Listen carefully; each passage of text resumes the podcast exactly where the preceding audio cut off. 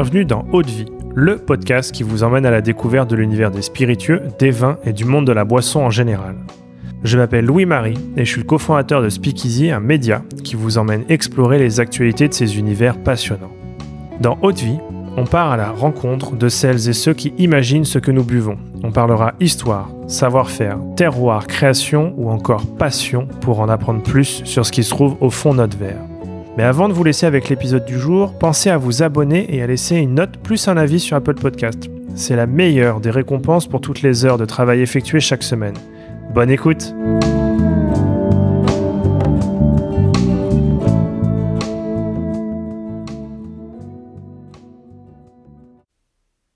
Bienvenue à toutes et à tous dans cette nouvelle édition de ce format du vendredi. J'ai le plaisir d'être en compagnie de Johan Colo, passionné de spiritueux, Instagrammeur sous le nom de Dose de France et en bouteilleur indépendant, notamment sous la marque de Michelot.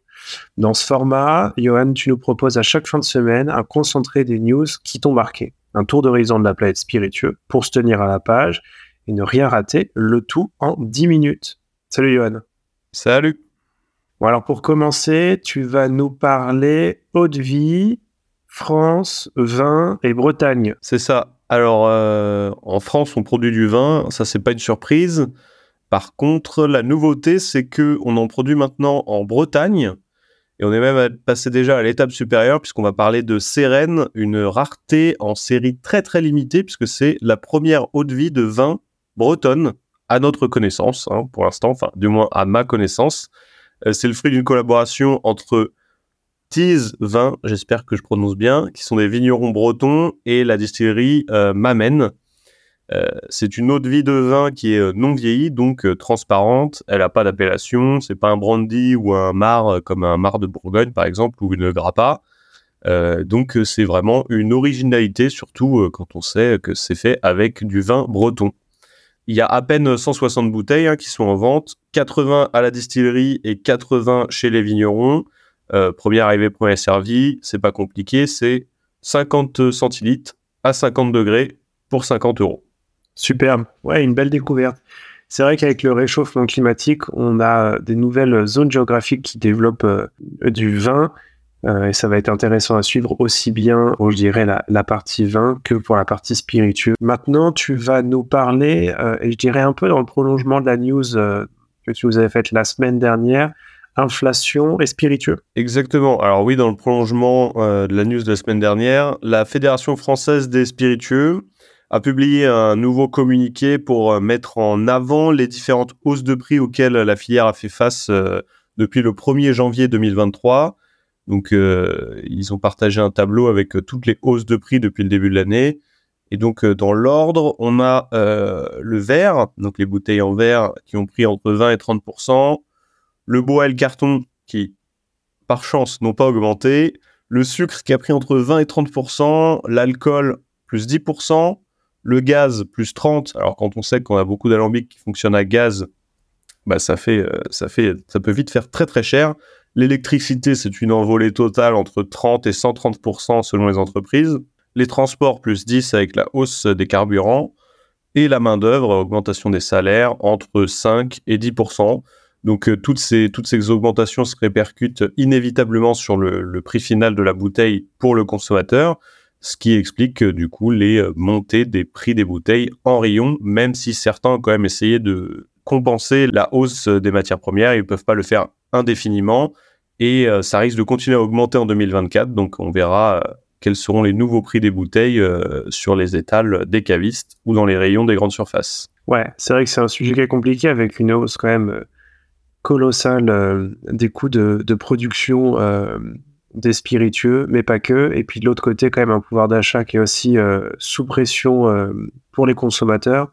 Euh, il y a des, solutions euh, qui existent. Euh, une, c'est d'embouteiller sur un format plus petit, par exemple un 50 centilitres, ce qui permet de se faire plaisir avec un coût moins important pour le portefeuille et de, permettre de découvrir de beaux spiritueux. Puis il y a aussi une innovation qui est en cours de développement, bah, dont, tu avais parlé il y a quelques semaines, EcoSpirit, qui permet notamment à la maison du whisky, avant d'être généralisé, d'embouteiller à partir de vrac, des très beaux spiritueux, français mais pas que, C'est vrai qu'il y a différents formats proposés. Je crois qu'il y a du peut-être bien du, du 20, du 50 euh, centilitres.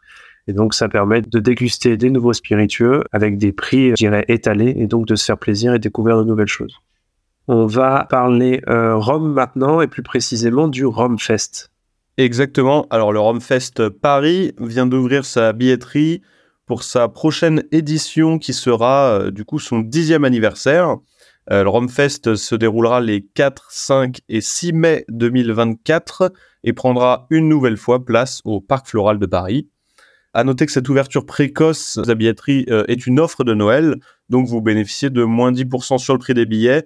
Il est quand même important de noter que euh, j'annonce cette sortie de billetterie avec 24 heures d'écart avec la sortie effective et le temps que le podcast se publie 48 heures et 800 billets sont déjà partis. Donc ce salon, on peut le dire, est désormais un incontournable des amateurs de spiritueux, et notamment de Rome, hein, puisque c'est un festival de Rome, avec euh, toutes les plus grosses marques du milieu et euh, pas mal de jolies pépites. Vous pouvez retrouver euh, Barbancourt, Foursquare, Bologne, et bien d'autres encore. les billets vont de 54 à 153 euros. Ouais, c'est vrai que bah, ça rejoint un peu ce qu'on disait juste avant. C'est aussi un moyen, l'organisation de ces salons, de avoir l'occasion de déguster de nouvelles choses sans passer par, je dirais, la case achat de la bouteille. On a un certain nombre de, producteurs, un certain nombre de marques qui sont présents sur ces salons comme le Rumfest, et c'est l'occasion bah, de déguster de nouvelles marques, de déguster une nouvelle référence, et puis un peu d'affirmer son choix avant de passer à l'achat et de, choisir la bouteille de cérèbre. C'est toujours une très belle occasion. Et puis, ça permet aussi de se faire son palais. Quand on connaît euh, peu ou quand on a envie d'approfondir sa connaissance rhum, bah, c'est le meilleur moyen d'échanger avec des marques, d'échanger avec des producteurs, de comprendre comment est-ce qu'on fabrique euh, euh, le rhum, comment est-ce qu'on le fait vieillir. Et c'est aussi passionnant, je dirais, d'un point de vue gustatif que d'un point de vue culturel. Et pour finir, on va célébrer un anniversaire et pas n'importe lequel, puisque c'est l'anniversaire d'une marque qui, on peut le dire, est complètement iconique. C'est l'anniversaire de Martini. Alors exactement, on va finir euh, ces actus de la semaine en parlant d'une très vieille dame qui est en effet l'entreprise Martini qui fête ses 160 ans cette année. Martini a su s'imposer comme un incontournable euh, dans les apéritifs euh, et aussi sur la scène cocktail en étant à présent, c'est simple, absolument partout. Vous pouvez pas faire un bar, un bistrot, un restaurant sans qu'ils aient du Martini. À l'occasion de leurs 160 ans, ils sortent trois bouteilles en édition limitée et sans hausse de prix, euh, qui reprennent le design de trois vieilles affiches publicitaires. Donc il y en a deux de 1930 et une de 1933. Et euh, le résultat final, euh, sur un avis personnel, je dois dire, est plutôt réussi. Elles, sont vraiment jolies. C'est vrai que c'est des super beaux habillages. La bouteille de Martini qu'on retrouve en supermarché, ça reste des beaux produits qui sont facile à consommer euh, en cocktail ou euh, pur. Euh, et là, ces étiquettes, ces habillages anniversaires sont vraiment très réussis et c'est un peu un, voyage dans le passé. Ça fait partie quand même des marques de spiritueux qui, pendant toute une période, ont su produire des publicités, mais aussi des objets dérivés qui aujourd'hui sont rentrés de l'histoire, qui sont collectionnés et c'est vrai que les affiches de pub Martini, euh, comme les affiches de pub de nombreuses marques de spiritueux, sont aujourd'hui compliquées à dénicher, sont, se vendent aux enchères et il y a un certain nombre de collectionneurs qui euh, sont ravis de les exposer euh, chez eux. Bah écoute Johan, c'est super, merci pour, pour toutes ces news. On peut se dire, je pense, de, de très belles fêtes de fin d'année. On va marquer une pause dans ce format. Et puis, on reviendra tout début janvier pour des nouvelles news et pour refaire de nouveau le tour de la planète spiritueux. Merci Johan. Très belle fête de fin d'année à tous et à très vite. Joyeux Noël à tous. À bientôt.